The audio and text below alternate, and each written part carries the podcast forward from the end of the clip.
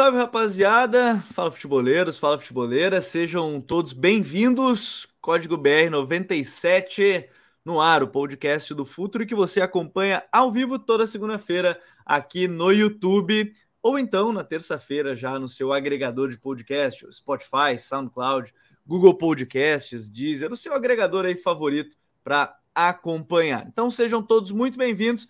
Semana para lá de movimentada no futebol brasileiro, final de semana aí que teve título do Palmeiras, né, vencendo a Supercopa do Brasil, vencendo a equipe do Flamengo. Tem coisa do Flamengo para a gente discutir hoje bem legal também, para falar aí da questão do sistema defensivo que o Vitor Pereira certamente vai mudar ao longo desse início de temporada, aí com a série do João Gomes, a chegada né, do, do, do Gerson no meio, vai ter que ter algumas mudanças nesse sentido para manter o quinteto. O Corinthians venceu no clássico majestoso, depois de bastante tempo, né, que não vencia, o majestoso no Morumbi, né, venceu pelo placar de 2 a 1 a gente vai falar sobre isso. O Lázaro conseguiu algo que o próprio Vitor Pereira e o Silvinho não conseguiram, né, que era vencer a equipe do São Paulo. E teve Bavi, né? Vitória, vitória não, triunfo do Bahia por 1 a 0 gol do Kaique, golaço do Kaique, aí, uma das principais contratações do Bahia para essa temporada.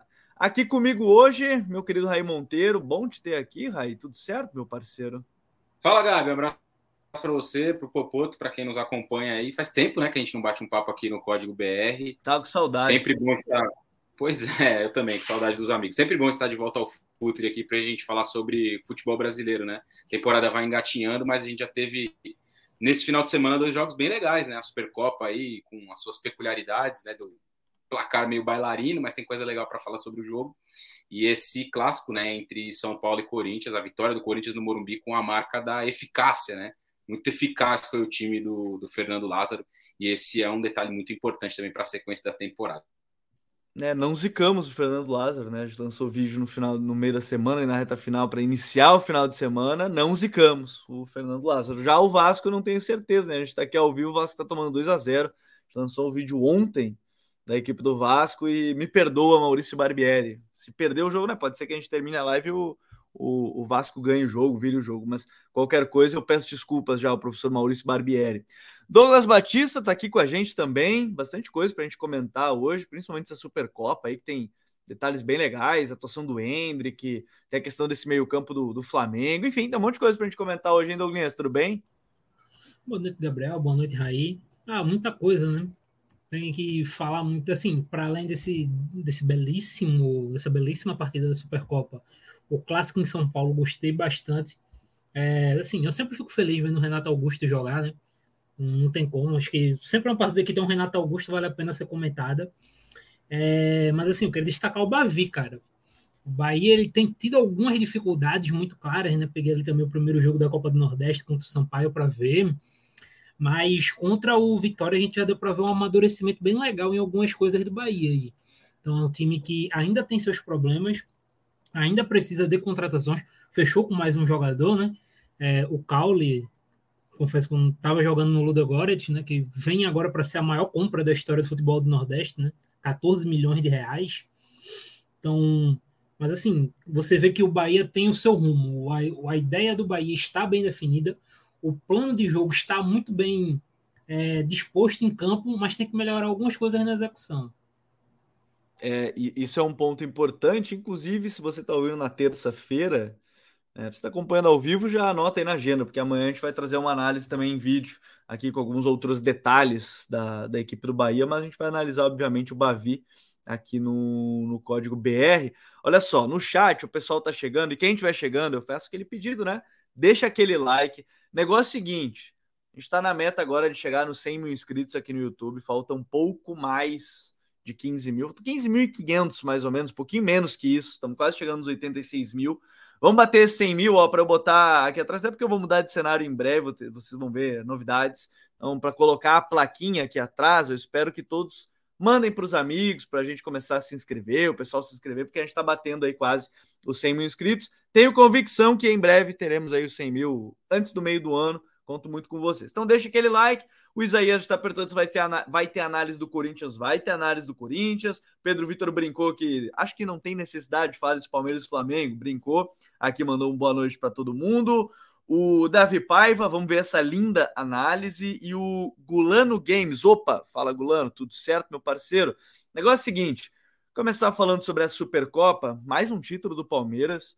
O Abel nem chegou a completar três anos ainda, né, de Palmeiras, chegou ao sétimo título uh, com a equipe, conquistou todos os possíveis, com exceção do Mundial de Clubes, né, que acabou perdendo para o Chelsea, fez um jogo competitivo com o Chelsea, mas não conseguiu é, vencer. E, enfim, conquista esse título da, da, da Supercopa, é, Rai, e, e, é interessante ver. Primeiro, eu já digo que esse, esse jogo tinha que ser sempre a abertura da temporada no Brasil. Essa é a primeira coisa, infelizmente não é, não devia ter começado nada antes da Supercopa, mas já começou, ok. Esse é, esse é um outro ponto que a gente poderia é, debater. Mas é interessante perceber que ele vai ter que se reinventar mais uma vez sem Danilo, sem Scarpa, já começou a tentar se reinventar, né? Sem o Danilo ali é, colocou colocou o Gabriel Menino junto com o Zé Rafael, sem o, o, o Scarpa colocou o Hendrick e o Rony voltou para o lado do campo, vai tentando se reinventar em meio à busca por reforço, né? mas é uma, uma vitória que é importante para um time que já está bem consolidado no cenário nacional, né, né Raí? Demais, né? Por alguns aspectos aí. O primeiro deles, é... primeiro só antes de falar do jogo, só pegar um pedaço nisso que você falou, Gabi, eu concordo contigo, deveria ser o jogo que abre a temporada, né? Mas aí tem um problema que é o problema do nosso calendário. Porque se esse Exato. jogo abre a temporada, você vai ter que ou fazer este jogo muito cedo, na primeira semana, segunda semana de janeiro, ou vai ter que fazer, ou vai ter que começar os estaduais um pouco depois do que eles já começam, né? Então, acho que é esse esse aspecto também atrapalha um pouco nesse sentido, mas eu também tenho certeza que ninguém da CBF pensa nisso, porque esse ano, por exemplo, o jogo mudou de data de dia três vezes e demorou muito tempo para ser escolhida a sua sede, né? Então. Não, não e tudo isso próximo que... do jogo, né? Isso era duas semanas Exatamente. do jogo ninguém sabia a sede. O jogo seria no domingo, foi para o sábado, depois ele voltou para o domingo, aí voltou pro, e aí foi para um sábado e tal, e o Abel ficou bravo com isso, né? Ele até fala do negócio do horário nobre do futebol, enfim, problemas do nosso futebol, problemas corriqueiros do nosso futebol. Sobre o Palmeiras, o jogo, mais especificamente essas mudanças aí do Abel, né? Por necessidade. Eu acho que no final da temporada, quando a gente já sabia da saída do Scarpa e o, e o, e o Hendrick surge, já havia ali um indicativo de quem seria o substituto do, do Scarpa, né? Uhum. No caso, o Hendrick, com uma formação um pouco diferente, né? Não seria mais aquele Palmeiras dos dois meias, com o Rafael Veiga e o Scarpa, o Scarpa saindo do lado para dentro, mas se comportando como um meio-campista, né? E o Dudu do outro lado, e o Piqueires passando bastante na esquerda.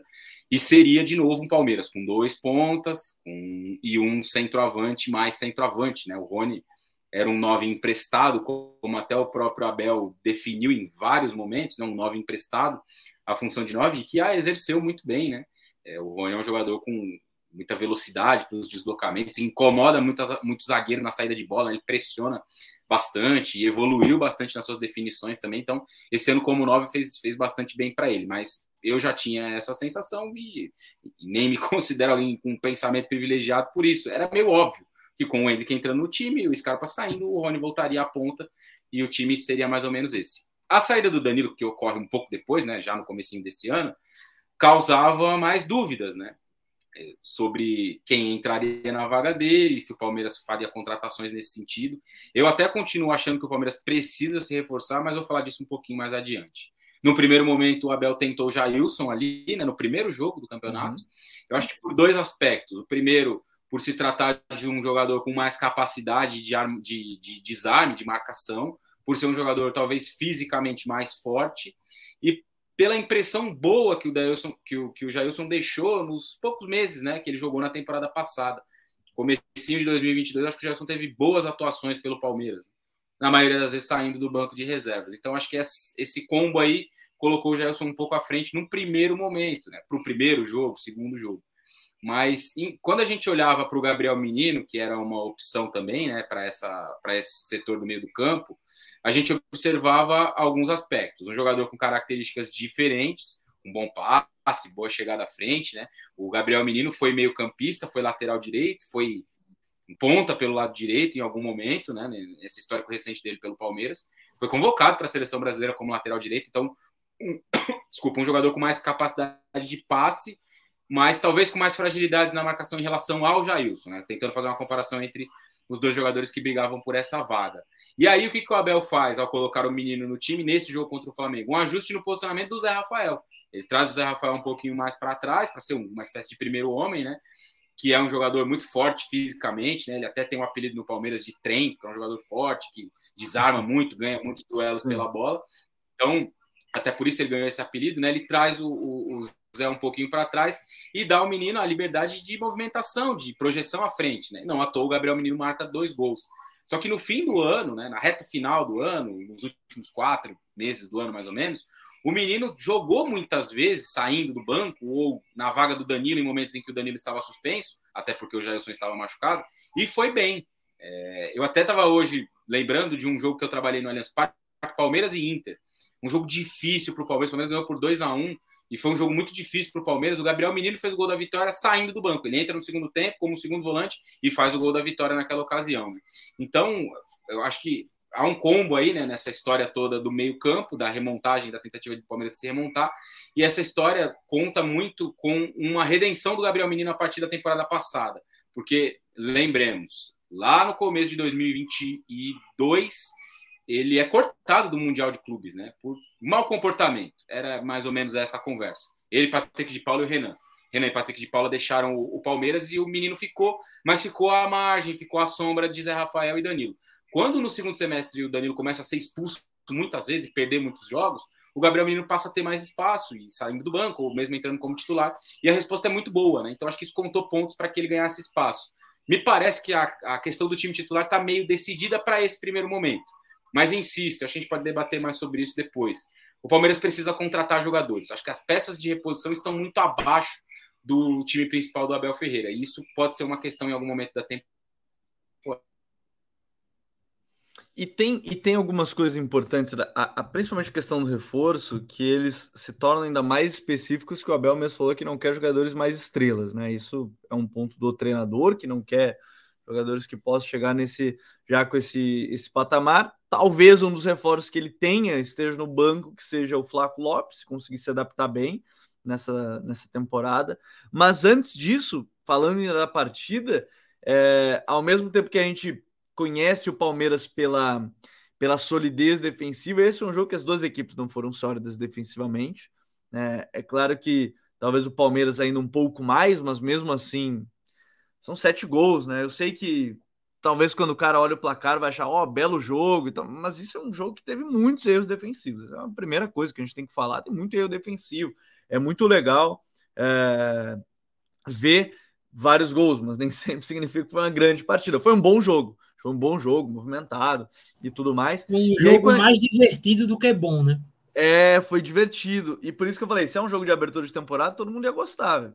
Todo mundo ia gostar. O horário, de novo, até o horário era bom para a Europa, né? Porque aí era 8, 9 da noite para eles, eles iam gostar, finalzinho de noite lá para eles. Mas assim, é, o, o, Douglas, a gente fala de um, de um Palmeiras que eu queria até destacar um pouquinho que os minutos que ele teve em campo foram muito bons, né? Que são os, os minutos do Hendrick, que não é um 9 de área, né? É um, é, a primeira coisa, ele é um 9, né? Ele não é ponta, apesar da altura não ser a maior, ele tem velocidade, mas ele não é um ponta. Ele é um 9, mas ele não é um 9 que vai ficar fixo a todo instante. E talvez por isso ele tenha sentido nesse início com, com o Palmeiras, né? Porque ele não é exatamente esse 9 de ficar fixando o zagueiro a todo instante. Mas muito legal de ver a atuação dele numa decisão, num jogo grande. Foi bem nas decisões, foi bem ao longo da partida, assim, buscou criar chance, teve a chance do pênalti, né? Que ele dá o chapéu no Everton Ribeiro aí vem a mão, mas queria destacar também, acho que a atuação do, do Hendrick merece, assim, porque para quem foi do nada criticado, o cara, uma criança, tem 16 anos, criticado a troco de nada porque não fez gol nos seus primeiros jogos, é legal de ver a atuação que ele teve no jogo contra o Flamengo, mesmo que não tenha jogado os 90 minutos, né? Não, assim, eu tava um crítico, como você disse, uma criança, né? Pô, com a idade do Hendrick, gente, eu tava jogando dominó na escola. É sempre bom destacar isso. Ele estava é, titular no Palmeiras, pô. É, isso fala muito. E assim, a, não diria facilidade, mas a quantidade de pivôs, de bolas de costa, assim, que ele ganhou de Davi Luiz e de Léo Pereira, que são dois caras que vêm de ótima temporada. É, principalmente Davi Luiz, né? Que é assim, experiente, jogador extremamente experiente, jogou Copa do Mundo e anos na Europa, assim, a quantidade de vezes que ele conseguiu ganhar no pivô, proteger a bola e dar prosseguimento na jogada, sem essa ser a sua principal característica, me impressionou. Ele não é um jogador para fazer isso. Ele tem essa capacidade porque ele é muito forte, Sim. muito forte, é, mas o, a característica do Hendrick é outra. Ele prefere um jogo receber a bola de frente, em velocidade, é, mas assim, gostei muito do jogo dele, movimentou muito, participou, cavou um cartão amarelo para o Davi Luiz, né? É, num lance que ele deu um drible muito bonito. E é um jogo bacana para ele pegar confiança, cara. Acho que assim, a forma do Palmeiras jogar atualmente não privilegia o Hendrick. Por quê? Porque o Palmeiras ele termina hoje jogando pouquíssimo pelo centro e acredito que isso também se dê pela falta do Danilo.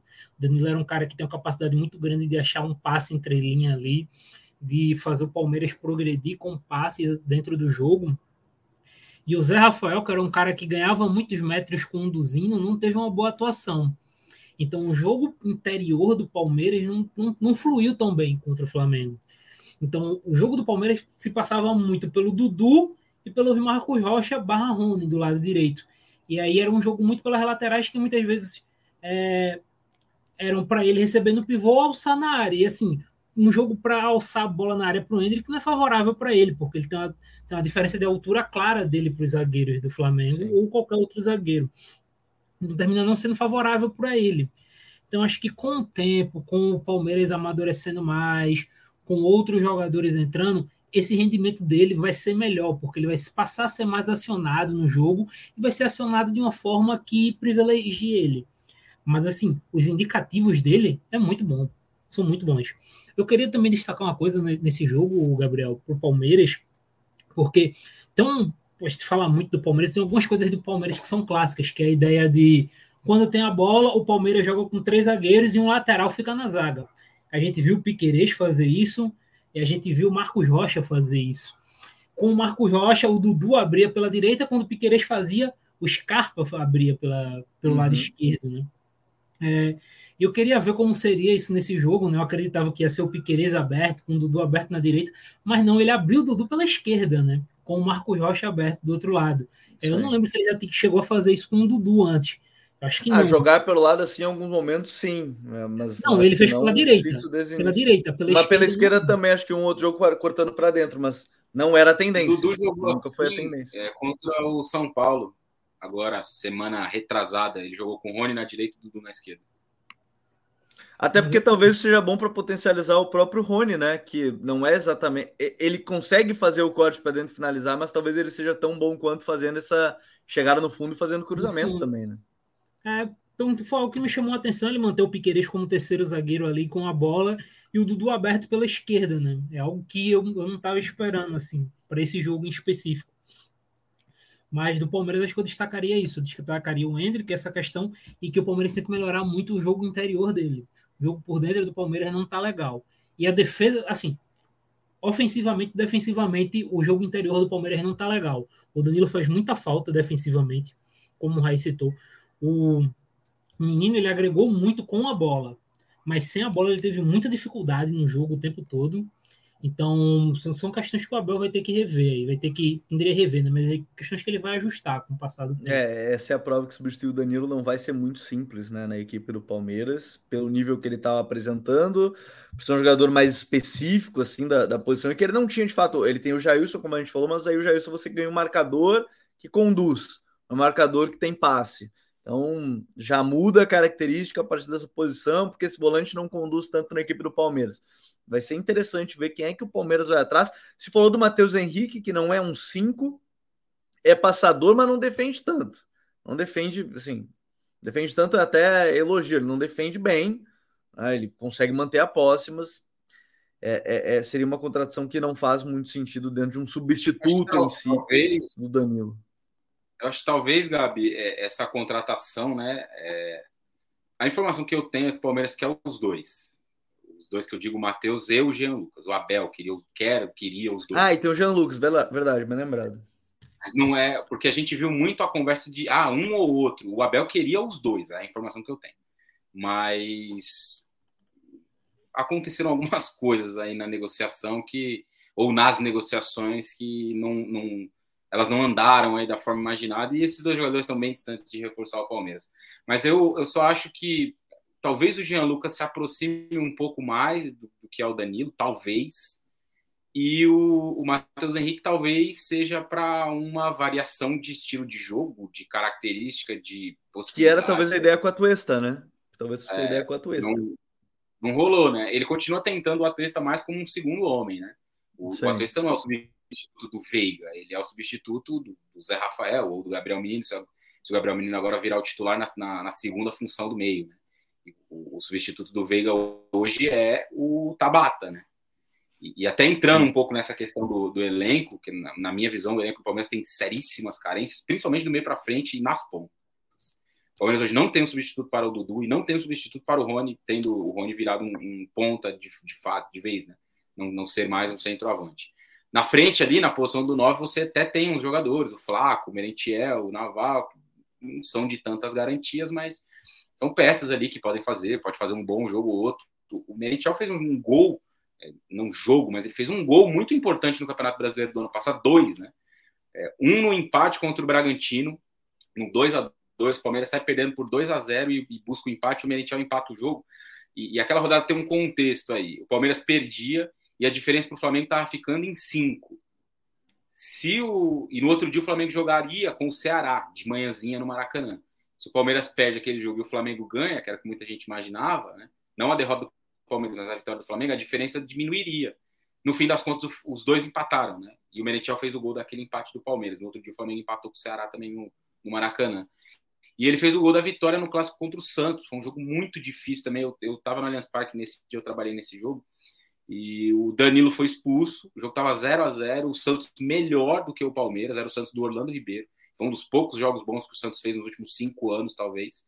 E bem no jogo, criando ali algumas oportunidades tal. E veio o Merentiel e fez um gol de cabeça e o Palmeiras ganhou o jogo de 1 a 0 Um gol bem na reta final do jogo já, 40 do segundo tempo. E o Palmeiras com um a menos ganhou aquele jogo. Então, não estou aqui dizendo que ele é a solução dos problemas vai fazer 30 gols nessa temporada. Mas é um cara que entrou em um jogo ou outro ali e foi importante, pode ser em cenários muito específicos. Mas quando você olha para os lados, Breno Lopes, é, outros ali, até o Verão acabou indo embora, que era uma opção boa para o lado, enfim. Sim, é, o Verão vai embora bem ele começou a virar titular. O, o Verão, né? Uhum. É, Mas o Verão é, tem as é questões o Verão tem, teve muitos problemas de comportamento no Palmeiras, né? Inclusive Sim. o último episódio, o, último episódio dele com a camisa do Palmeiras em campo é o, jogo da Copa do Brasil contra o São Paulo, que o Palmeiras é eliminado nos pênaltis. E o penúltimo episódio é a noite anterior, em que ele tá numa balada virando um litro de alguma coisa que eu não sei o que é na boca, a menos de 24 horas de um jogo que ele seria titular, porque o Rony estava com um corte no pé e não ia jogar aquele jogo, né? Não tinha Henrique ainda, não tinha Navarro não tinha, tinha Navarro, não tinha Flávio Lopes, não tinha Merentiel. Então, é, em resumo, acho o elenco do Palmeiras bastante carente para um time que, que quer disputar todos os títulos. Eu acho o 11 inicial ótimo. O 11 inicial coloca o Palmeiras na, na briga por tudo. Libertadores, Copa do Brasil, Brasileiro. Mas não há, na minha avaliação, profundidade de elenco. Meio, é. lados, é, defesa em um momento ou outro, tem muitas carências. É, dessa vez vai ter que ser algo a, a se observar. Ó, deixa eu mandar um abraço aqui, meu querido Lucas Garcia, o Garça. Beijo para ti, tá, Garça? Me deu feliz aniversário, que foi agora no, no sábado. O resto da frase eu não vou ler, o homem tá de pegadinha já essa hora. 9h26, o cara quer ficar de brincadeirinha. Beijo para ti, Garça. O Patrick Couto botou Gabriel Menino muito mal defensivamente, a bola passava pelo lado direito do Palmeiras com muito perigo. Marcos Rocha muito fraco, diz ele. E o Pedro Vitor botou: acho que o menino vai ter mais chance a partir de agora, não só para gol na final, mas ter uma carência no meio. E aí ele ainda complementou se o Matheus Henrique é mais, é mais 5 do que 8, não. No Grêmio, é que no Grêmio, o Grêmio jogava em dupla com o Maicon e o Matheus, e o Maicon ficava mais. Porque o Maicon não ia fazer o, o vai e vem, né? Então aí já ia querer demais daquele momento do Maicon em 2020. Mas o Matheus jogou mais como 8 na carreira, sempre acompanhado de um, de um camisa 5 mais, mais sólido ali, mais, mais defensivo. Então ele de fato é mais um 8, então, mais um 8 que não entra muito na área, mais controlador de jogo, né? Ele, ele surgiu muito com aquela peste de ser o novo Arthur, na, na equipe do Grêmio. Agora, do outro lado, Douglas, a gente está falando bastante da equipe do Palmeiras, mas do outro lado, o Flamengo criou boas chances, obviamente, fez três gols né, na partida, isso não é por acaso, mas eu queria destacar muito a questão do sistema defensivo. E aqui eu não quero dizer que necessariamente é, precisa de um novo João Gomes ali no meio, que a saída do João Gomes tirou todo o poder defensivo da, da equipe, o Gabriel José Melchalá já acha o contrário. O Flamengo precisa achar urgente uma alternativa para a saída do João Gomes, mas eu tenho a impressão que vai precisar de um ajuste coletivo muito grande para funcionar todo mundo ali. Não significa que tem que tirar todo mundo, porque é o quinteto, né? Gerson, Everton Ribeiro, De Arrascaeta, Pedro e Gabigol. O Gabi tá até se doando mais do que o normal, assim, voltando bem, bem mais camisa 10, entre aspas, usando a camisa 10 literalmente, mas tendo que voltar para armar, ajudando bastante. Mas é um quinteto que vai precisar de bastante ajuste coletivo, me parece, para funcionar, porque, obviamente, o Gerson não é nada parecido com o João Gomes, jogador que gosta de ter a bola, jogador que vai estar sempre para chegar na área, vai te ajudar na saída de bola. Tem, tem tanta qualidade técnica quanto o João, mas em fase defensiva não vai te ajudar como ele. Eu digo fase defensiva até mais recuado do que o normal. Talvez num bloco alto, bem encaixado, funcione. Mas eu acho que vai precisar de bastante ajuste aí para funcionar os cinco, como me parece que é a ideia do, do Vitor Pereira, Douglas. Sim, assim, impressão o Gerson vai ajudar bem. Tanto que em 2019 ele teve ótimos momentos com o Jorge Jesus impressão. Sim. Ele consegue fazer isso. Inclusive, o São Paulo leva ele pro, pro Marcelli, e a gente sabe que o São Paulo é um cara que é extremamente exigente nessa questão do jogo também, é, impressão. É, a grande questão aqui para mim é, da mesma forma que a gente falou aqui do Danilo no Palmeiras, que a saída dele faz muita falta para a equipe, a saída do João Gomes é um pilar, assim, o Flamengo perde um grande pilar no meio campo, talvez seja o principal pilar defensivo nessa questão do meio-campo. A gente cansou de falar aqui, né? O Flamengo ele defende com a linha de três no meio-campo, normalmente. E é impossível você manter essa linha de, de três marcando sem o João Gomes. Porque Gerson e Everton Ribeiro sozinhos não conseguem fazer o que o João Gomes fazia. É, tem uma diferença muito grande para o que o Gerson faz defensivamente ali próximo ao gol, que o João Gomes faz. Eu acho que com a bola o Gerson oferece mais, beleza, isso aí eu não vou discutir eu acho que realmente, com a bola, o Gerson talvez seja, diria até bem mais talentoso que o João. Se eu considerar só questão com a bola. Mas sem a bola, o João é bem melhor que o Gerson. Então, o nível de competitividade deles defensivamente é muito grande, a diferença. E isso afeta claramente a equipe do Flamengo. O Flamengo sobrecarregou muito o Thiago Maia, é, o que também ocasionou... É que virava um efeito cascata, né? Porque você tinha ali o Varela subir a marcação, o Thiago Maia tinha que cobrir, só tinha o Gerson para fechar a frente da área. E aí era um problema. Exato. Então termina sendo uma situação complexa. E aí, quando você olha para o banco do Flamengo, por exemplo, o Vidal também não pode fazer isso, porque o Vidal não tem mais esse físico para aguentar. Ele pode fazer isso em alguns jogos específicos. Ele fez isso, por exemplo, contra o Liverpool, pela Inter de Milão, na Liga de Campeões. Mas veja Sim. bem, um jogo. A gente tá falando de, sei lá, um, um ano que o Flamengo vai fazer 60 jogos. E um detalhe, né? Linha de três, né? Na equipe da Inter jogando linha de três. Então, é, é, muito difícil que o Vidal também aguente fazer isso que o João Gomes fazia. Nenhum volante do Flamengo ali é, tem essa capacidade. Talvez o Vitor Hugo, mas o Vitor Hugo tá lesionado, vai ficar três meses fora. Então, realmente faz falta. Tanto que a informação que saiu hoje é que o Flamengo quer essa, esse, esse jogador, né, esse volante. É, e, e, faz muita falta. Não sei como o Vitor Pereira vai encaixar esse time. Porque assim, os três ali da frente são fixos, não tem como sair. Gabriel, Pedro e Rascaeta é impossível você tirar. Eu vou dizer que é os quatro. O Everton também. O Everton Ribeiro, né? Então, e a gente vai entrar no ponto que o Gerson também, teoricamente, o Gerson também. O Flamengo pagou tudo isso, não vai ser para ser banco. Então, assim, o Flamengo, para encaixar defensivamente essa equipe, o Vitor Pereira, ele vai, o Flamengo vai ter que encontrar, pô, um, sei lá, um Fabinho para jogar de 5, assim, um exemplo. Porque o, o camisa 5 do Flamengo ele vai ter que segurar um rojão gigantesco. Porque ele vai ter que cobrir uma área de campo, assim, anormal. Como você disse, as costas do Varela ou do Mateuzinho, que também é um cara que costuma deixar muito espaço nas costas. Vai ter que defender por ele pelo Gerson também. nessa questão do espaço que o Gerson deixa. E quando o Flamengo for pressionar, ele também vai ter que subir, pô. Então, assim. É, eu, eu, tenho a impressão que o grande ponto, quero colocar o Raí também nessa, é que o Flamengo. O grande. É porque, assim, eu acho que existem times. Não, não, é nem, não, não quero dizer que é o exemplo do Flamengo, mas pode vir a ser. Que defendem muito bem alto e talvez quando chegam para defender baixo não vão conseguir fazer bem. Talvez o grande ponto pro Flamengo, não sei como é que você vê também, Raí, é ou, marca, ou consegue organizar bem né, essa pressão alta para. Claro que em algum momento o adversário vai passar pela pressão, isso é inevitável, vão ter momentos, ok, transição. Mas o Flamengo, o grande ponto para ajustar todo mundo, e isso não é rápido, até porque o, o Vitor Pereira prefere uma marcação por zona, que leva um pouquinho mais de tempo que a marcação individual, porque aí é muito mais, muito mais fácil, não necessariamente melhor, mas é mais rápido você ter a referência individual né, para marcar, ele prefere a marcação por zona, é, vai ter que ajustar isso e talvez, a gente vai falar de pressão externa, vai falar que tem um Mundial batendo na porta, mas ele vai ter que ajustar esse ponto para sofrer um pouco menos lá atrás, né? É, eu acho que ele deu alguns indicativos ontem, né, Gabi? Na, ontem não, sábado, na coletiva, né? O, o Alan mandou uma mensagem no chat aí dizendo que o Flamengo precisa contratar um Casemiro da vida, é bem por aí. É, né? você falou o Fabinho é o Casemiro também para Fazer é, o para-brisa, né? De um lado para o outro, tirando tudo. Correr 10 km por, por jogo só em deslocamento lateral. Mas eu acho que ele deu um indicativo, né? Alguns, né? Na, na coletiva depois do jogo. Eu acho que tem uma, um primeiro aspecto, que é a questão física.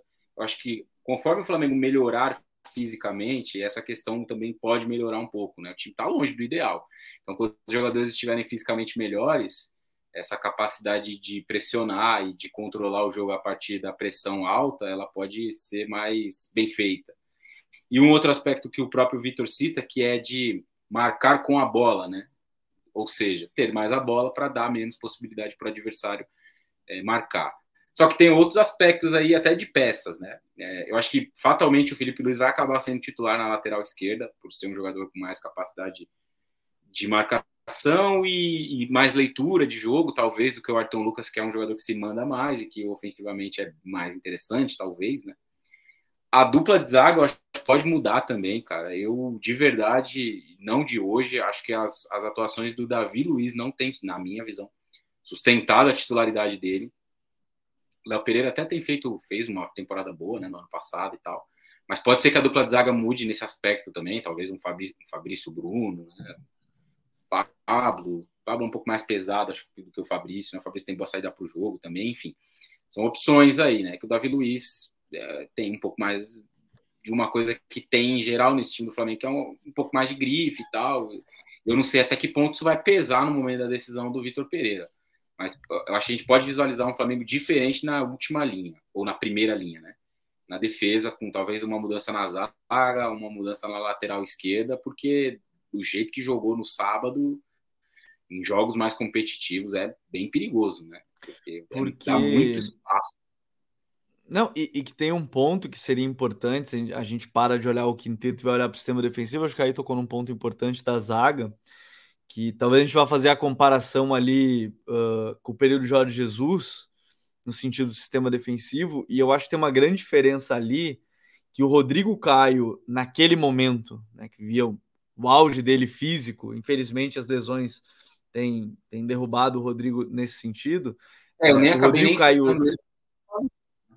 Exato, não, exato. E até citaram aqui no chat também, mas o Rodrigo Caio e o, e o Pablo Mari eram muito bons fazendo cobertura de profundidade, né? no caso, ou cuidando espaço às costas, ou sabendo o momento certo de subir a linha. E isso acaba ocultando, ou não sei qual o melhor termo que eu poderia usar, mas acaba tirando tanto esse fator do, do espaço aberto que a gente citou agora há pouco, né? Que é quando o Thiago Maia vai cobrir o lateral, o Gerson, eles conseguiam diminuir esse risco. O Rafinha era muito bom nisso, assim como o Felipe é muito bom nesse sentido de, de leitura desse espaço. Então, é, tem muitas características. Eu acho que o Davi não é exatamente esse tipo de zagueiro. O Davi é o zagueiro mais perseguição mesmo, de, de cobrir um espaço longo, porque ele tem velocidade para isso, ou tinha, não está, obviamente, no seu auge. Mas eu acho que vai demandar um tempinho para fazer isso. e até, né, Douglas, a gente falou da, da questão dos laterais, o, o, o Raí também falou do Felipe, de, de poder assumir, é que o Flamengo aparentemente também vai buscar mais um lateral direito, né? depois de contratar o Varela, ter deixado sair o Rodinei, aí tem o Mateuzinho, quer buscar mais lateral direito, segundo todas as informações, e na lateral esquerda é que o Ayrton te dá velocidade, mas é que nem sempre velocidade é tudo, né? Às vezes você ter a bola, bem como o, o, o Vitor falou, o Vitor Pereira, ter a bola, defender com a bola pode ser tão importante quanto. Então, acho que o Felipe vai ganhar essa vaga em algum momento. Mas na lateral direita, a briga é muito parecida entre Matheus e Varela, né? Ali para esse sistema defensivo. Sim. É... Cara, essa, essa lateral direita do Flamengo talvez seja o talvez não, é o grande calcanhar de Aquiles, né? O Rodinei ele ofereceu uma segurança muito grande para o Flamengo temporada passada. É, mas tanto o Mateuzinho quanto o Varela não conseguem fazer isso. Eu até acho que o Mateuzinho está na frente do Varela porque ele consegue oferecer mais ofensivamente. É um jogador que vira e mexe, consegue participar bem, consegue fazer gol, consegue dar assistência. No caso do Varela, ele não consegue desequilibrar nem no ataque nem na defesa. Então, é, eu acho que é natural o Flamengo buscar um lateral direito. É, a, a, informação que eu vi é que o Vitor Pereira quer ter três laterais de cada um. É, mas aí, entre querer. Até sabe que o Flamengo tem dinheiro, né? Mas entre querer três de cada posição. O, é... Vitor, o Vitor Pereira, o Vitor Pereira, ele é um treinador, tal qual falei do Vangal, ele é um treinador, como foi a palavra que eu usei? Exótico. Exótico, exótico. Ele é um cara um tanto exótico também. É, mas assim. É, o Flamengo foi uma equipe que, tal qual o Palmeiras, fez um mercado muito discreto. Trouxe o Gerson, obviamente, um reforço de muito peso, mas de forma geral foi um mercado um tanto discreto do Flamengo. Foi muito a ideia de vamos confiar no meu elenco. No elenco que eu tenho, um elenco poderoso. Mas se a gente for pegar nome a nome, tem muita peça desse elenco poderoso do Flamengo, dizendo assim, que não se provou. O Marinho não se provou. Até agora o Everton Cebolinha não se provou dentro do Flamengo o Pulgar, o próprio Varela. Então, assim, é, tem muita opção no banco do Flamengo que tem muito nome, muito estofo, mas que o rendimento em campo não, não acompanha. E, por exemplo, Vidal. o próprio Vidal. E quando você coloca eles em campo, alguns, você termina talvez tendo uma mudança muito discrepante na forma de jogar. Por exemplo, a partir do momento que o Cebolinha entra em campo, muda completamente a configuração do Flamengo, porque o Cebolinha só consegue jogar aberto de ponta, de extrema ele jogando como segundo atacante. E até é curioso, né? Porque o Vitor Pereira, todo mundo falou quando ele chegou que a ideia dele, a formação ideal era o 4-3-3 mesmo, né? E, e, tanto que gerou Exato. uma dúvida, né? Como é que ele faria? Que ele quer um ponta direita, mas aí vai ter que tirar um da dupla de ataque. A gente tá falando que teoricamente é titular. Não vai fazer. Pois é, também acho que é muito difícil. Não vai jogar. Então, é, essa, acho que esse é o grande ponto, né? O Flamengo ele é, ele é um elenco muito gorduroso e muito renome, mas que ele tem gargalos muito claros, assim. Porque, pô, beleza, o Flamengo quer jogar com uma dupla de ataque. Eu concordo e acho correto. Acho que todo mundo aqui concorda. Mas quando a gente começa a olhar, todos os reservas dessa dupla são extremos. São pontas. Sim. Então eles mudam completamente a forma de jogar dessa equipe. É, até é... por isso, né? O time das Copas do ano passado jogava numa outra formação. O time do Campeonato Brasileiro, melhor dizendo. Exato. Então, assim, termina tendo alguns gargalos que são muito, muito nítidos. A questão do meio-campo, né? Ali do, do volante. Então, são gargalos que são bem claros quando você olha com um pouco de calma esse elenco do Flamengo. Então, o Flamengo ele tem essas pequenas buscas para fazer. Inclusive, eu acho até certo ponto meio desnecessário nessa busca do Flamengo no mercado e atrás de um reserva para o Arrascaeta, tendo o Matheus França ali. Porque você pode ter o Matheus França como reserva da esquerda e buscar essa opção para segundo atacante. Para centroavante ali para reserva do Mas é Pedro. é que nem. Mas uma dessas buscas que é estranha é buscar o reserva para o Santos. O Rossi não é melhor que o Santos. Sinceramente, Exato, eu não então, acho melhor que o Rossi. É uma busca que você. Uh, a palavra não é perder o tempo, porque tem muita gente que trabalha no departamento, que analisa e tal, mas é que é uma contradição que, ok, vai ser o reserva do Santos, vai dividir minutos, é, vai para as Copas. Gabi, eu tenho, uma, eu tenho uma informação em relação a isso aí. O, o Rossi, é, o, o, Flamengo contrata o Rossi como quem quer dar um recado à América do Sul. Não, não é brincadeira, isso é sério mesmo, é uma informação de verdade. Sim. Estamos tomando um jogador do Boca Juniors. É, é esse era o objetivo. É mais externo do que, de fato, necessidade. Né? Era um recado à América do Sul. Estamos contratando um jogador, estamos tomando um jogador do Boca Juniors. Então era mais até nesse aspecto, embora haja ali uma questão, né? O, o Hugo Souza esteve para sair, não saiu, permaneceu. E o Matheus Cunha, né, que é o goleiro do time sub-20, que jogou algumas partidas do Campeonato Carioca, tá um pouco abaixo ali e tal, enfim. Eu até acho, de verdade, que se de fato o Hugo Souza saísse, o Flamengo talvez precisasse de um goleiro reserva. Mas a questão com o Rossi especificamente, ele é um bom goleiro, claro que sim. Sim, mas exatamente. é também um pouco disso, né? É mostrar a, é, o que pensam os, os, dirigentes do Flamengo. Claro que... eu tenho a força não, eu vou de tomar um jogador eu não, não acho. Eu vou colocar até o advogado do diabo. Até vou colocar o advogado do diabo nessa, nessa brincadeira. Talvez também seja o ponto de fazer subir a régua no gol, fazer o Santos aumentar o nível dele, porque vai ter competitividade. Talvez seja o é, advogado do diabo diria isso, talvez seja isso. E de verdade, assim, eu acho que não precisa ser muito inteligente para saber que o futebol brasileiro tem um poder de compra muito maior do que o argentino hoje, né? Então eu nem acho que seja um recado assim para o futebol da América do Sul você ir ao, ao, ao, Boca, né? E contratar um goleiro que está é um bom goleiro, repito, que está em fim de contrato, né? E oferecer a ele um salário melhor, um, uma condição de trabalho. Até porque melhor. eles já sabem, os argentinos já sabem, todo mundo já ah, sabe que o futebol brasileiro está com muito mais dinheiro que eles. Me parece também algo que é, precisa de fato ser feito para que alguém tenha essa conclusão. Eu não acho que a partir de agora os caras lá na Argentina vão olhar e falar: nossa, de fato o Flamengo tá com muito poder, hein? Os caras vieram aqui e tomaram o nosso goleiro. Pô, o Flamengo ganhou duas das últimas quatro Libertadores. Ganhou dois dos últimos quatro brasileiros. Os caras sabem que o Flamengo é um time muito, muito forte. E, e acho que existem aí outras é, necessidades, como disse o Douglas, maiores, né? Lateral direita, talvez, enfim. É, precisa de, de, de outros pontos aí, de uma melhora grande, viu? Porque é, é claro que no, durante a temporada do futebol brasileiro, na Libertadores do Campeonato Brasileiro, o Flamengo não vai ter tantos desafios como o Palmeiras. São poucos times que têm esse nível né, de jogo. Nenhum hoje, na verdade. Vai ter um jogo ou outro ali mais enroscado. De uma forma geral, o Flamengo vai ter domínio na maioria dos, dos duelos. Mas talvez pensando no passo a mais aí que o Flamengo quer dar, que é ganhar o Mundial de Clubes, é, pode ser que não seja o suficiente. Só que agora já acho que já não dá mais para corrigir essa rota. Bom, o Flamengo é, viaja depois de amanhã, ou daqui uma semana, uma semana e meia é, com o que tem, e que é muita coisa, gente muito boa. O Flamengo pode ganhar o Mundial com esses jogadores, não é impossível. O Real Madrid não está jogando essa bola toda, muito longe disso, aliás, né? A gente vai dar jogo, mas pensando em uma temporada mais equilibrada, mais adiante, acho que tem outras questões aí. É, e vai ter análise sobre os adversários do, do Flamengo para o Mundial de Clubes. Vamos sair de, de Brasília, lá no Mané Garrincha, né? Onde foi a decisão da Supercopa, e vamos para São Paulo, majestoso. Falar desse Corinthians, meu querido Douglas, porque é legal de ver assim.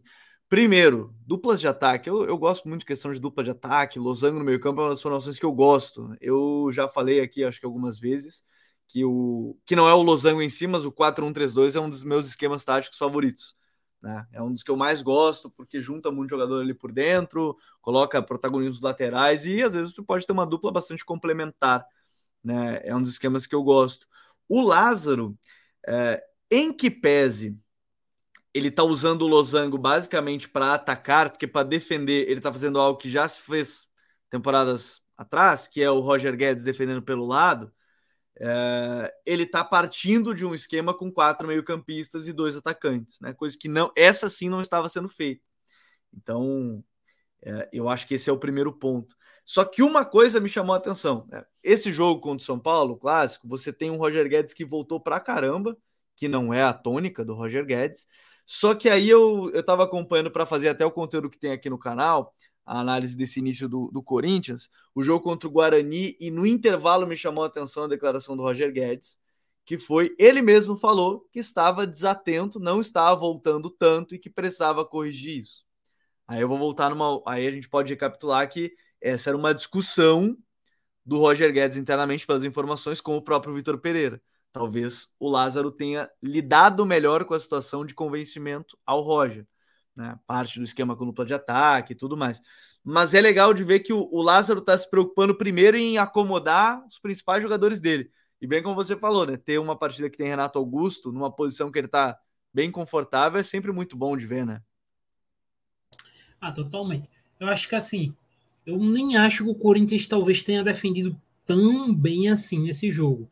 Acho que o Corinthians apresentou muita dificuldade defendendo pelas laterais. Eu acho que ele fechou bem o espaço pelo meio, mas pelos lados o Corinthians teve muita dificuldade. Não deu muita, mas teve dificuldade.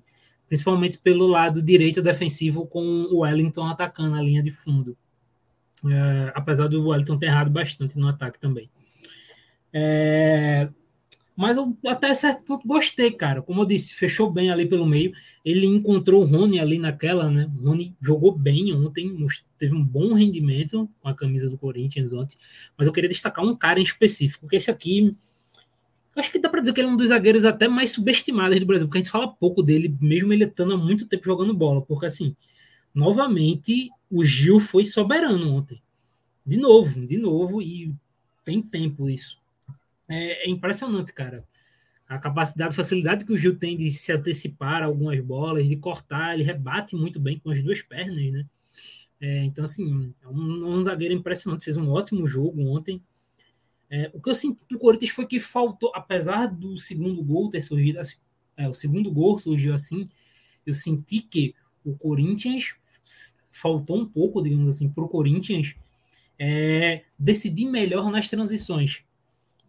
O Corinthians chegava próximo à, área de São Paulo. O Corinthians fez um, um, um trabalho muito bom para escapar das duas primeiras linhas de marcação de São Paulo e chegar na última linha, né, atacar a última linha de São Paulo, mas teve dificuldade em ultrapassar ela para criar chances de gol.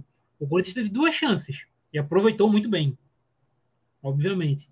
Mas quando você olha o jogo e vê as, as chances que o Corinthians teve para sair em velocidade, dá a sensação de que poderia ter tido um aproveitamento melhor nesse tipo de situação, nesse tipo de jogada. Então. É... Pode falar. Não, pode você vai terminar Não, uma frase falar. aí depois. Não, é porque é legal de ver sim. Eu acho que esse é um ponto. E até ele foi questionado na coletiva, né, Raiz, sobre o, o copo meio cheio, o copo meio vazio. Acho que foi o nosso colega Marco Belo que fez a pergunta, né, sobre o segundo tempo, até principalmente do, do Corinthians. E só que aí tem o ponto realmente, acho que o contexto entra muito nesse jogo, né? Jogando fora de casa, não ganhava o clássico há muito tempo, naturalmente vai recuar. Eu acho que o grande ponto é bem como o Douglas falou, ter sido efetivo nas vezes que chegou. É bem verdade que o 1 a 0 é uma jogada que o Corinthians está trabalhando desde que o Fagner joga no Corinthians, é uma jogada que é importante, né? Ter o Fagner pelo lado direito como um ponta em fase ofensiva é é meio caminho para o Corinthians, de uma certa forma. E ter o Renato para encontrar espaço é, o, é, a outra metade. É, o Adson leu muito bem o espaço, é verdade. No 2 a 0 o Adson foi muito bem de novo na bela jogada do Roger Guedes. Mas é uma partida que talvez sirva, uh, mesmo que a atuação não tenha sido a de gala, que todo mundo esperava, mas é uma vitória, é para ir dando confiança nesse início de trabalho que estava sob desconfiança. Né? o Lázaro ele assume sob total desconfiança, né? que vai comandar o Corinthians, sendo ele, ele era chefe, ele era chefe de departamento, né, de análise. E aí ele virou, e depois virou auxiliar e aí virou agora o treinador, mas ele já chega sob desconfiança. Então, uma vitória no clássico, algo que nem o Vitor Pereira e nem o, o Silvinho conseguiram vencer no Morumbi, já de repente dá aqui no Brasil, acho que dá uma semana, não sei, duas talvez de crédito a mais para ele nesse nesse início, é uma vitória importante talvez por isso também, né? É, bem por aí, né? Ele ganha, compra um créditozinho aí. Mas é que tem um aspecto aí, você falou da pressão, né? Ele já recebeu uma chuva de críticas na primeira semana, porque ele perde o primeiro jogo para o Bragantino, né? Exato. E perde jogando muito pouco. É... Assim, do ponto de vista do jogo de ontem, eu acho que tem a questão do resultado, que é muito importante para a sequência do trabalho dele, no sentido de dar confiança, de vencer um rival que você não vencia desde 2017, né? Cinco anos Isso. como visitante, né? Jogando no Morumbi, o Corinthians não vencia mais de 10 jogos.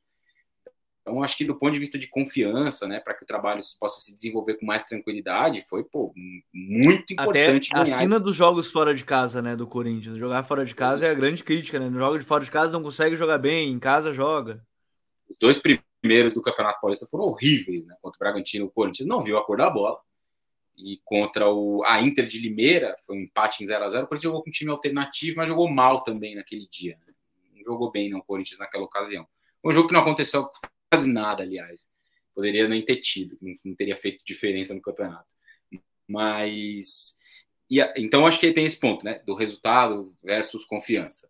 E tem um outro aspecto do time, sistema, jogo, enfim. Eu, nas primeiras, nos dois primeiros jogos do Corinthians em casa, né, na Neoquímica Arena, a vitória diante do Água Santa, 3 a 0 se não me engano, e depois a virada diante do Guarani, é, tinha dois, teve dois aspectos desse jogo em comum que me chamou bastante atenção. É, o, Los, o desenho do Losango, né, que já foi visto logo no primeiro jogo, mas nessas ocasiões ele não tinha o Fausto Vera, por exemplo. Ele não teve o Fausto Vera nesse jogo, também não teve contra o São Paulo no domingo.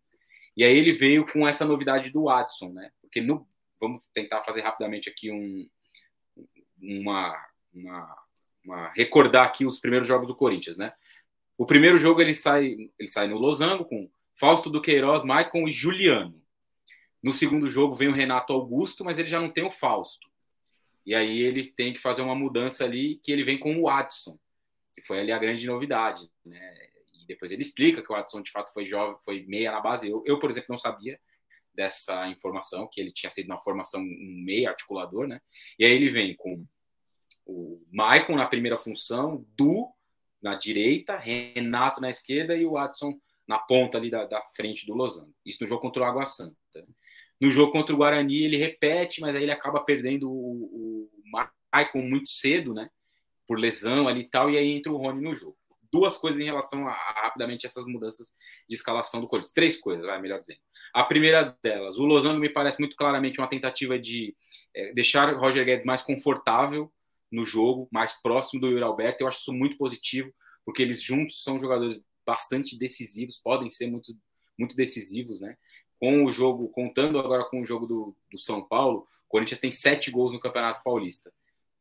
Um dos dois, com gols ou assistências, é, esse, com participação dos dois, né, gols ou assistências, são cinco gols dos sete. É um número bastante expressivo, né? Passe de um, gol do outro, passe de um para gol do outro. Então, acho que esse é um aspecto muito positivo. Tentar abrigar o Roger Guedes mais perto do Yuri Alberto. Acho que tem um ponto negativo na recomposição, principalmente pelo lado esquerdo, e aí tem, dentro deste ponto negativo no geral, um ponto positivo no jogo do domingo, que ele fez um ajuste. No, nos principais jogos do Corinthians até aqui, ou até o clássico, era o Renato na esquerda, abrindo ali para fechar aquele corredor em vários momentos. Né? O Corinthians defendia com quatro. Nos jogos em casa foi assim: Renato de um lado, Adson do outro, e a dupla de meio campo, Du e, e, e Maicon, Du e Cantilho, Rony e Maicon. E o Watson do outro lado. E o Watson do outro lado. Né? Nesse jogo ele fez um pouco diferente. O Roger Guedes teve mais compromisso sem a bola, mesmo que mais para preencher espaço, para ajudar ali a, a, estar no setor da bola, né? no setor, melhor dizendo, que era destinado para ele defender, do que pressionando, desarmando e tal, mas ele recompôs. Acho que isso foi bastante positivo, né? E deixou o Renato mais solto desse trabalho. Então, acho que esse é um, um panorama, né, para a gente observar ao longo da temporada. Se ele vai manter o Renato mais aberto, ou se ele vai usar mais o Du, ou se ele vai escalar outro jogador ali, o Renato mais centralizado. Se bem que agora ficou mais difícil tirar o Du do o Adson do time, né? Fez dois gols no clássico, já vem com boa participação, tirar É, a questão, teoricamente, é onde vai entrar o Fausto Vera, né? No lugar de quem teoricamente, é, né? porque a briga é boa. É, o Fausto vai ser o 5, né? Em tese ele vai ser o 5. E aí tem um panorama para o futuro que talvez ajude ele nessa montagem. O Duqueiroz vai embora no meio do ano. Ele vai para o Zenit. Então, a partir daí, o Corinthians não terá mais esse jogador. E aí, ele pode montar um meio, talvez, com é, Maicon, Renato, Fausto na primeira função, e aí o Watson de 10. Ele tem o Rony entrando muito bem, né? O Rony tem saído muito bem do banco, foi muito bem no jogo contra o São Paulo também, como titular, né? Nessa função de 5. Então, acho que esse aspecto também foi, foi positivo de observar que para cada jogo ele está tentando criar algo diferente. Os jogos em casa tem um cenário, o Corinthians vai ter mais posse, vai ter mais domínio diante do seu adversário. E um clássico, fora de casa, ele tentou ter mais equilíbrio. Eu acho que isso foi muito valioso né, para o Lázaro no jogo de ontem. Embora, na minha visão, o Corinthians não tenha feito uma grande partida. Sofreu muitas finalizações, teve pouca possibilidade, teve pouca capacidade de contra-atacar no segundo tempo em um cenário de campo aberto. O São Paulo jogou o segundo tempo inteiro dentro do campo adversário, uns dois laterais espetados, né? Um deles, o Caio Paulista, jogando na direita. E, o Corinthians teve muito espaço para contra-atacar e não conseguiu nenhuma vez. Poderia ter feito um placar até maior, mas venceu o jogo e tal. É, como eu disse lá no início, o, o, vencer para dar confiança e tentar é, solidificar o trabalho foi o mais importante no aspecto do clássico. Mas ainda vejo esses detalhes que citei do ponto de vista tático que vai ser necessário ajustar algumas coisas aí para que esse time fique mais consistente. Isso é absolutamente natural. É o quinto jogo de um trabalho novo. Não dá para a gente esperar que esse Corinthians esteja pronto já. E o Lázaro até falou sobre isso, né? A gente não tem pressa de ter um time definido agora. Vamos trabalhar para chegar bem às fases decisivas da, da temporada. Então, nesse aspecto, eu acho que ele também está muito consciente do que é necessário para evoluir. É, e, e, se a gente fala em processos e, e, nesse trabalho, do outro lado tem um time que tem o um treinador já há mais tempo, né? Que é o Rogério no São Paulo. E aí eu queria colocar em pauta uma outra situação, não é nem sobre a partida do São Paulo, mas é um pedido do São Paulo que eu acho que vai entrar em pauta no futebol brasileiro cada vez mais nos próximos dias, que é os estrangeiros. São Paulo está com oito atualmente, né? Claro que aí teve a lesão do Ferrarese, né? Que fica de fora de boa parte da temporada agora, lesão do ligamento. Né? É, tem sete, mas, por exemplo, no clássico agora no Majestoso, o Galopo e. Vai me fugir quem foi o outro que ficou de fora. Foi o Galopo.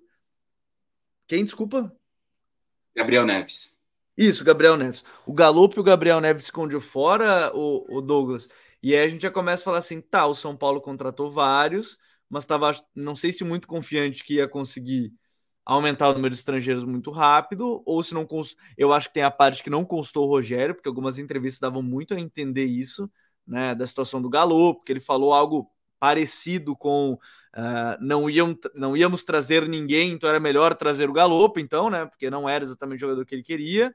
É, mas o São Paulo agora começa a viver um dilema, né? Tem vários estrangeiros, tem sete aptos a jogar e vai ficar cortando dois pelo menos dois, de jogar cinco. O São Paulo quer aumentar para oito, né? Inclusive, oito é, na maioria das ligas sul-americanas, aqui são oito que são liberados para atuar. É, é, um problema que o São Paulo vai ter que gerir e não sei se tão fácil, porque estrangeiro também não é um jogador barato de se ter, né, Douglas? Sim, total. E o que mais impressiona é que, assim, dos estrangeiros, que o São, São Paulo montou um elenco com um amontoado de estrangeiros, né? Como você disse, são oito é, agora são sete disponíveis, mas até a última rodada eram oito, né? É, pelo Ferrarese. Mas assim, desses oito, para chegar e jogar, se titular mesmo, entrar regularmente, aí tem ali o Mendes, a gente tem o, os três zagueiros, né? Dá para botar quatro aí, que são os três zagueiros e o Mendes. E agora são do, dois zagueiros, né? Já que o Ferrarese está lesionado. Mas a gente olha, Gabriel Neves, Galo, Orejuela, então, assim, é... ah, tem o Caleri também, né? Eu tinha esquecido do Caleri. É, cinco certos, ou seja, teoricamente, cinco estavam meio que certos. Exato, os cinco titulares ali. Show cinco de bola. Titulares. Show de bola. Quando você olha os outros, você vê que é desnecessário, cara, porque assim, o Mendes e o Luan são melhores que o Gabriel Neves. E diria até que são bem melhores, porque eles oferecem muito mais com e sem a bola. Assim, o Neves ele talvez ofereça mais com a bola do que o, o Luan mas o resto não se compara. Pô. O Luan é muito melhor defensivamente. É... O Galopo é um cara que assim, foi uma contratação que é difícil de entender. Primeiro, pelo preço. São Paulo pagou um preço gigantesco num cara com vários defeitos no jogo. Que é principal que o Galopo qualidade... tem um outro fator ainda, né? O Galopo é muito específico. É, é um meio de entrar que, na tipo, área e fazer gol. É isso aí. É um cara, é um cara que é feito basicamente para infiltrar e finalizar. É... Então, assim, você vai olhando, as decisões do São Paulo são muito desnecessárias, cara. E aí você tem três jogadores que é, não vão te oferecer talvez mais do que outros que você tenha no elenco. É, o Galopo talvez em algum contexto ajude mais ali, até porque o meio-campo do São Paulo tem alguns problemas, mas só, cara. O Gabriel Neves. E o Senna postou ele como nove, né, antes do clássico. Exato, gols, então assim.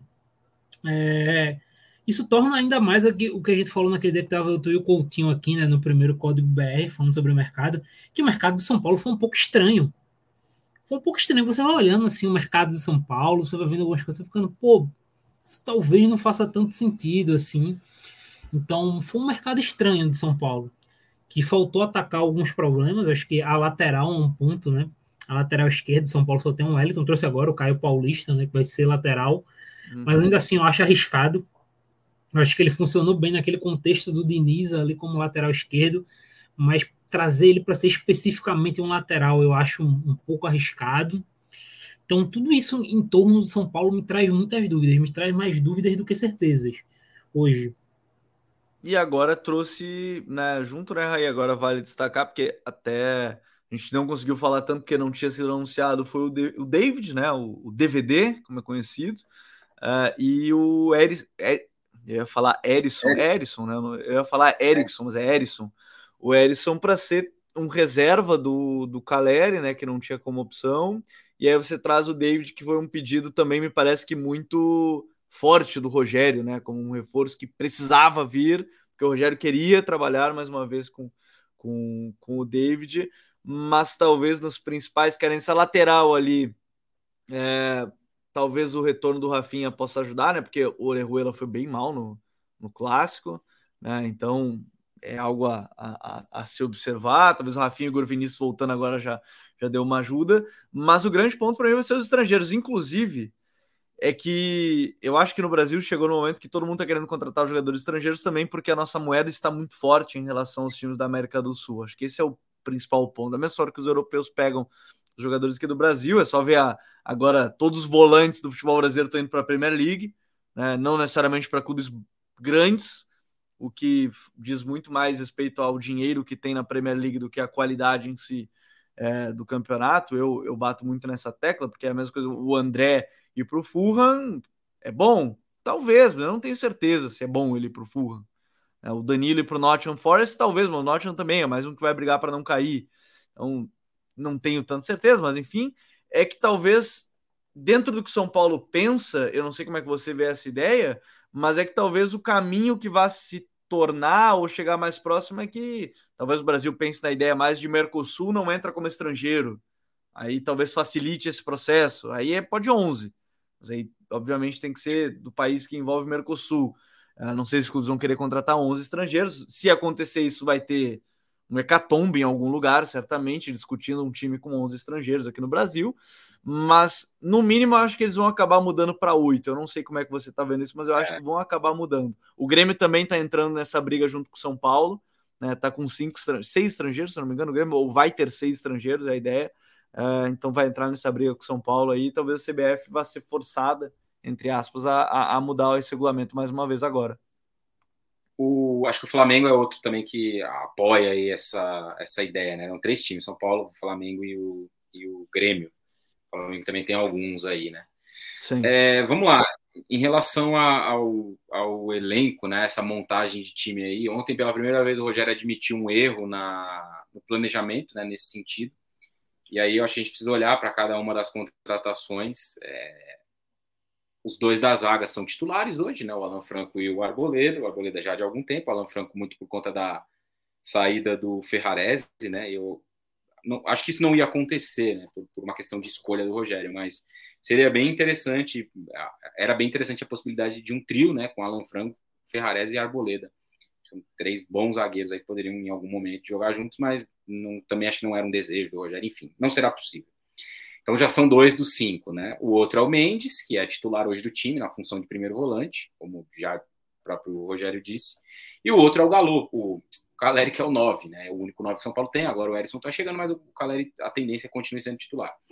Essa outra vaga, quando os laterais estiverem recuperados, né? o São Paulo tem quatro laterais direitos no seu plantel. Três deles estão machucados nesse momento.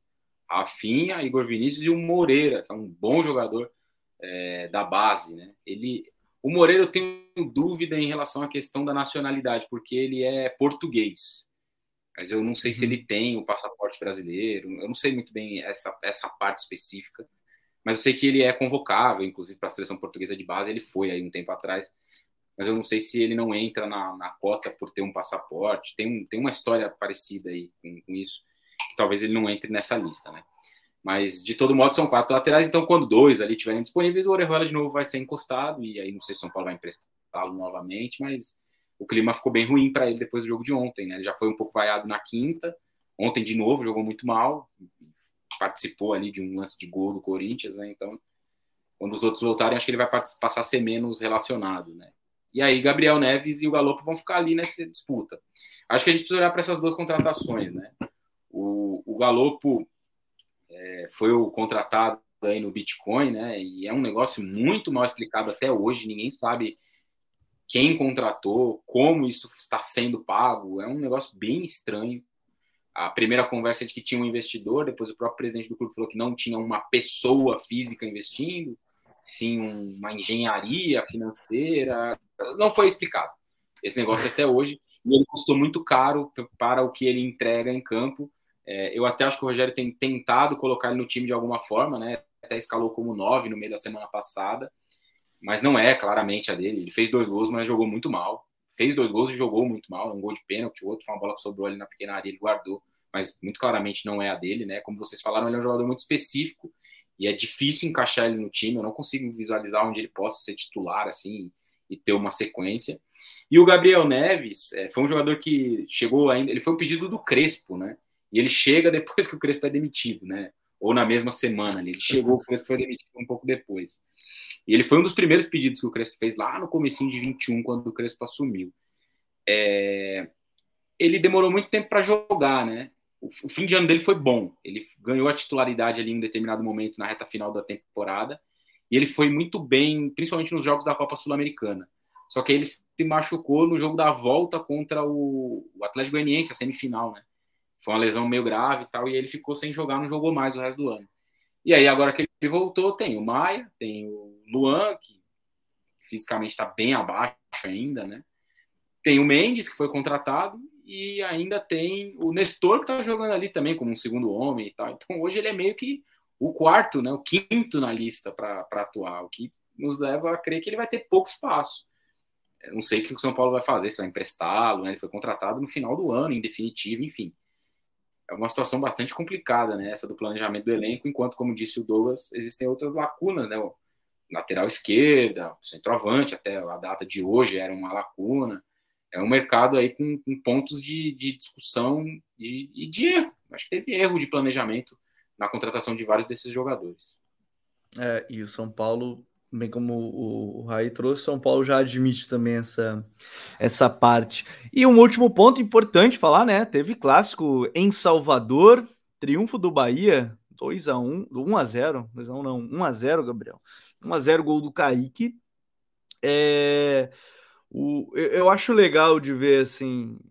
E o clássico, eu sempre aquela coisa, né? O clássico ele meio que nivela o nível das equipes, apesar do time do Vitória, se a gente olhar nominalmente, não é um grande time, mas no final das contas, clássico, clássico também, é, ele dá uma equilibrada nesse sentido, é que a gente viu um Bahia que tem situações bem claras do que, que é o Renato, Renato Paiva, né? que é um time que vai ser protagonista, que é um time que vai utilizar muito o Roner Chaves, cada vez mais, e já está jogando bem o Roner Chaves. Estou muito curioso para ver ele no Campeonato Brasileiro. Vai utilizar, obviamente, muito o Kaique e talvez o meio de campo ainda seja algo que o Bahia vai ter que rever. Eu tenho essa impressão, assim. É, talvez a Cefedo ok, o, o Rezende compete ali, o Mugni, mas não sei se para a Série A esse vai ser o trio ideal. E, e, na lateral direita ainda tem boas opções também, a chegada do Cicinho, aí você tem o André Dominic, né, que é, que é um garoto ainda, mas joga na seleção sub-20, enfim. É, mas é um clássico que também é importante por vencer um clássico em si, né, Douglas? Mas é um, um clássico também que é, mostra alguns, algumas virtudes e alguns problemas para essa equipe do Bahia. As virtudes a gente já viu em outros jogos, mas os problemas é, da marcação em linha alta também dependendo de ajustes que provavelmente ao longo da temporada devem vir. É, a primeira coisa sobre para falar do Bahia é fazer logo o aviso a todo mundo, né? Subam na locomotiva de, é, do Chaves antes que vire moda, tá? O Runner Chaves. É Stalin é... Chaves. Ah, quem não subiu antes, quem não subiu antes tá errado já. Cara, que que jogador, cara. Ele é extremamente determinante já pro ataque do Bahia. É, seja chegando na linha de fundo, como atacando por dentro. Ele é um jogador Sim. muito inteligente lendo espaço. Até porque o Biel fica em alguns momentos mais aberto, né? Mais abertos. Eles eles, inclusive, mesmo com pouco tempo, né? O Chaves ele chegou depois. É, eles já mostram uma boa dinâmica entre eles. Eles sabem muito bem o que o outro vai fazer já. Aquele lado esquerdo ali com os dois já está bem ajustado. É, sim, acho que o meio-campo é onde mais preocupa, Gabriel. De forma geral, acho que o Acevedo é a grande contratação do Bahia para a questão do meio-campo. Mas quando a gente olha as outras opções, assim, o Mugni fez uma boa reta final de Série B. É, o Daniel é o capitão do Bahia, né? Oficialmente é o capitão do Bahia. Mas são dois caras que caem o nível quando você pensa no nível Série A e o nível do Bahia em, em específico. Então, acredito que o próprio rapaz que fechou agora do Ludo Goret, que eu esqueci o nome, talvez venha já até visando ocupar esse espaço. É, algo que me chama bem a atenção e ponto de curiosidade é que eu imaginava que o Acevedo fosse ser esse camisa 5, né? Porque ele era isso na base, ele foi isso nos Estados Unidos, mas né, ele está sendo um camisa 8, interior ali. O é o Caule Oliveira, só para. O Caule Oliveira que está né? chegando agora o camisa 5 ao Rezende. É algo que está me chamando muita atenção. Porque o Rezende realmente está bem, ele está jogando bem, ele está desempenhando, mas ele está desempenhando sem a bola. Com a bola, o Rezende talvez não tenha ainda mostrado as ferramentas necessárias para fazer o jogo do Bahia. É, ele faz o básico, né? Ele basicamente é. baixa entre os zagueiros e libera os laterais pode ser que o Bahia até invista em outro meio-campo para ter justamente o Acevedo nessa posição de camisa 5, para fazer esse jogo girar mais rapidamente. Ou acho que a, a, minha aposta é no Diego, no Diego Rosa. Eu acho que o, o Bahia deve pode confiar bastante que ele vai, vai render. Talvez seja esse o caminho. É verdade, como um, um 8 ali, né? É, pode ser o 8 ou pode ser o 5, tanto faz, mas enfim, jogar com a dupla. Então, assim, eu acho que esse é o grande ponto do Bahia. O meio-campo realmente chama atenção, mas tem bons valores. E você vê que a equipe já roda bem a bola, já encontra boas situações. Me chamou muita atenção ontem que o Bahia encontrou ótimas alternativas em contragolpe. O Bahia chegou várias vezes no gol do Vitória, recuperando a bola e chegando rapidamente no gol do Vitória. Mas apresentou algumas dificuldades defensivas de novo, né? Contra o Sampaio na, na estreia da Copa do Nordeste, que o Bahia perde. O Bahia é melhor que o Sampaio, cria Sim. muitas chances de gol, mas defensivamente apresenta alguns problemas. Então, novamente, contra o Vitória teve seus problemas.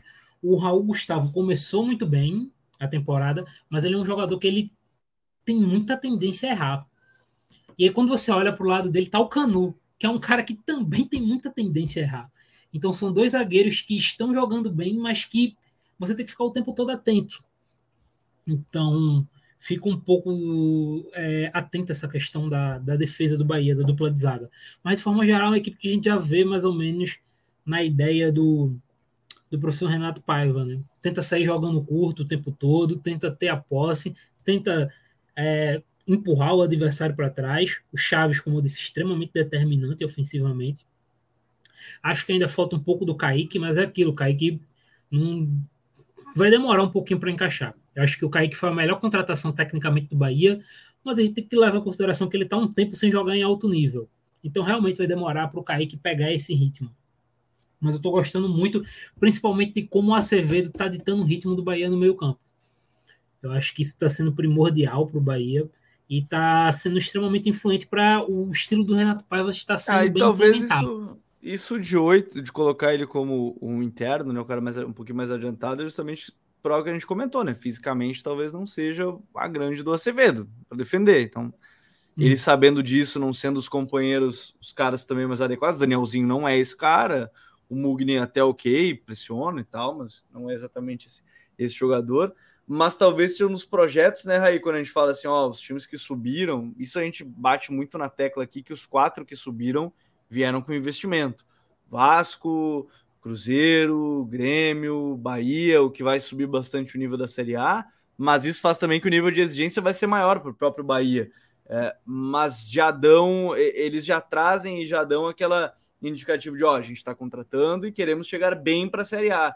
Isso é bom de ver também, né? Ver um Bahia também forte nesse sentido em contratações, venceu o clássico, e isso já começa também. É, claro que o Renato tem todo o aporte do questão de City Group, ok, mas brincadeiras à parte também ganha créditos porque se ele perde o clássico, obviamente a torcida é. já cai em cima. Você é, o... Só para, até desculpa interromper, mas só para pegar a questão das contratações, é, se eu não me engano, com a do Caule, o Bahia ele se garantiu nas quatro principais contratações da história do futebol do nordestino financeiramente. É Biel, Marcos, é, o, o Caule o e o Chaves. Chaves. Ah. E teve o Diego Rosa também, né? Que foi comprado, só que eu não lembro quanto foi. Mas a maior. Pode ter o top 5. É, pode ter o top 5. A maior que eu me lembre era, até esse ano, era André, no esporte, André Balada, que era 9 ponto alguma coisa. Ele e o, o Castilho. Eram 9 ponto alguma coisa os dois. Sim. Castilho era praticamente 10 milhões. Mas é, mostra, de novo, isso aí já mostra qual é o recado que o Bahia quer dar para o mercado também, né? Se o, se o Flamengo queria dar o recado para o mercado externo, o Bahia quer dar para o mercado, mercado interno. Ó, estamos contratando e queremos chegar bem, né? Aí. É, eu estava pensando aqui, o apelido André Balada é um apelido fantástico. Agora, cara, tem uma coisa legal, né? Dessa. Primeiro, do negócio da vitória no clássico, né? De ser muito importante pelo símbolo que, que tem os clubes viraram SAF, esses clubes, né? Alguns estão virando SAF aí e tal, com a mudança de mentalidade e tal, mas os torcedores ainda são os mesmos, né? Eles querem ganhar, principalmente é, esses grandes jogos, né? Agora, eu acho que pela primeira vez na história, espero não estar, é, não, pode ser que eu, que eu esteja cometendo um erro aqui, mas acho que pela primeira vez na história a gente vai ter um campeonato brasileiro onde os times que sobem não são candidatos a cair. Isso não quer dizer que eles não podem ser rebaixados de novo. Sim. Mas, Mas eu acho que sim, os quatro seguidos, não, os quatro juntos eu não lembro. É, então, quando a gente olha para Bahia, Grêmio, Cruzeiro e quem mais que subiu? Vasco. Vasco, exatamente. Subiu no finalzinho, na última rodada. Quando a gente olha para esses quatro clubes, a gente consegue enxergar vários pontos de reestruturação de uma forma ou outra. Né? Três deles são SAF, o Cruzeiro, o Vasco e o Bahia com um novo investimento e tal, uma mentalidade diferente, né? E investindo bastante de fato, né? Contratando muita gente. E o, o Grêmio não virou uma SAF, mas o Grêmio sempre foi um clube, ou nesses últimos anos, mesmo caindo, né? Foi um clube era um clube estável do ponto de vista financeiro, né? Tanto que o rebaixamento do Grêmio é até um capítulo que merece um estudo aí, porque os caras fizeram tudo muito errado. O time não era tão ruim assim, né? Não havia uma instabilidade financeira. E mesmo assim o Grêmio conseguiu ser rebaixado, né? Até flertou com uma recuperação ali na reta final. Chegou à última rodada tendo chance, né? Mas acordou muito tarde para aquele campeonato. E, e, isso vai exigir muito dos outros, né? De outros times aí que vão ficando para trás, vão ficando para trás, não estão acompanhando esse movimento e que vão encontrar mais dificuldades do que em outros momentos né, no Campeonato Brasileiro, né? Porque sempre esses que sobem a gente tem um saco de pancada ali, né? Ah, esse aqui Sim. subiu, mas vai voltar de novo, né? no Campeonato Brasileiro desse ano, não tenho muito essa sensação, não. Vai ser um campeonato muito competitivo e vai ser legal observar né, a evolução desses projetos aí. Né? O próprio Botafogo também, numa segunda temporada como, como SAF, mudando menos em relação à temporada passada. Né? O Botafogo foi. O Botafogo foi muitos no ano passado, né? Nesse ano não tem tantas mudanças, não. Vai com uma base mais sólida, um trabalho que se mantém, né? A reconstrução do Vasco, essa própria reconstrução do Bahia, né? com um, um, pensamento diferente a partir do seu treinador, boas contratações. O, o Chaves eu gosto muito, vi, vi de perto lá na final da Sul-Americana, lá em Córdoba. Muito bom jogador, né? Um, um, lateral agudo, que vai no fundo, agressivo. Muito, muito bom. Promete aí no Bahia, né? Bahia teve esse bom trabalho de captação, né? E nem precisou ir muito longe, né? Porque é um jogador que estava em evidência aí, foi campeão da Sul-Americana no ano passado, Exato. mas outros clubes não têm a mesma capacidade enfim, vai ser uma Série A bem, bem legal aí esse ano, né? Com a volta desses clubes fortes e para a gente ver como também vem esse Bahia bem estruturado, diferente aí com o Renato Paiva, que fez bom trabalho no próprio Del Valle, né? Ganhou, acho que ganhou o campeonato equatoriano, fez Ele ganhou o equatoriano, ele ganhou o equatoriano. Foi o primeiro não ganhava, da história. Né? Não tinha ganho. É, exatamente. Tinha... Que não tinha ganho. Depois ele sai, aí o Martin Anselmi, que era o auxiliar dele, fica e ganha a Sul-Americana. Mas vai ser um brasileiro bem legal, sim, com, com as forças do Nordeste voltando. Eu gosto o Anselmi, que era, que era auxiliar do Miguel Ramírez, ficou e assim, quer dizer, veio para o Inter, depois foi para lá, voltou, ficou como contratado e depois para o Del Valle, tudo é, em casa. que a gente possa ter no próximo ano um esporte forte, um Ceará de novo, tentando se reerguer, né? Tentando seguir um pouco esse sucesso aí de Fortaleza e de Bahia, né? O Bahia ainda é, porque... provar, é Fortaleza é um sucesso. Porque se mantivesse ideia, né, Raí? Porque se mantivesse ideia, a tendência sempre os times que subirem tem que ser fortes, porque se o campeonato seguisse se, se fortalecendo assim como os quatro que subiram se fortaleceram, a gente vai ter que ter os times sempre sobrem, senão vão ter, vai, vai ter aquele efeito, efeito ioiô. Eu nem quero dar. Ah. É, falar só que o oposto disso, né? É, a gente vai ter um, uma série B também bem previsível, né? Porque não há um favorito destacado assim, né? Não caiu, Sim. se não me falha a memória, não caiu nenhum gigante na temporada passada, né? Todos eles permanecem na, na, permaneceram na primeira divisão, os que estavam ali disputando, né? Então a gente deve ter uma série A muito, muito, uma série B é, bem imprevisível também, né? Quem larga bem e tal, vai ser legal também de ver. É, isso vai ser, vai ser bom de ver. Eu não quero dar mais spoiler do que, que vem por aí nessa terça-feira, já de análise sobre o Bahia do, do Renato Paiva. O pessoal já está falando sobre, tá louco para ver Voivoda contra Renato Paiva na Copa do Nordeste, pode acontecer, né? Bahia e Fortaleza. Uh, mas não quero dar mais spoilers, porque nessa terça-feira, meio-dia, tem análise aqui no canal mesmo sobre os primeiros jogos da equipe do Bahia, o que, que tem feito o time do Renato. Douglas, valeu, meu parceiro. Voltamos aí com o código BR sempre na segunda-feira e na terça-feira você acompanha, a gente acompanha, vocês nos acompanham no Spotify. Valeu, meu querido. Valeu, Gabriel. Valeu, Raí. É, o Pedro falou aí, né, de Bahia e Fortaleza. Vai ter o conteúdo do Bahia no YouTube amanhã. E assim, fiquem ligados nas redes do Futuri, que também vai ter um conteúdo sobre o Fortaleza, tá? Sobre como é esse começo de temporada do Fortaleza, como a equipe está jogando e sobre alguns jogadores que chegaram que vão ser importantes no funcionamento da equipe, eu acho. Fora isso, também os dois times vão se enfrentar na primeira fase da Copa do Nordeste, né? Então, Para tá isso, aí, valeu, abraço, tamo junto sempre. Valeu, Douglas. Valeu, Raí, meu parceiro. Bom te ter aqui em mais um, um Código BR. Até mais, meu querido. Valeu, Gabi. Obrigado pelo convite aí mais uma vez. Douglas, abraço para todo mundo. Tamo junto. Até a próxima. Valeu, futeboleiros. Valeu, futeboleiros, todos que acompanharam. Não, deixe, não esqueçam de deixar aquele like. Mandar para o amigo, né? A gente está chegando em 86 mil. Vamos lá, degrau a degrau, chegar nos 100 mil inscritos aqui, contando com a força de todos vocês. Grande abraço para todo mundo. Até a próxima. Valeu. Tchau.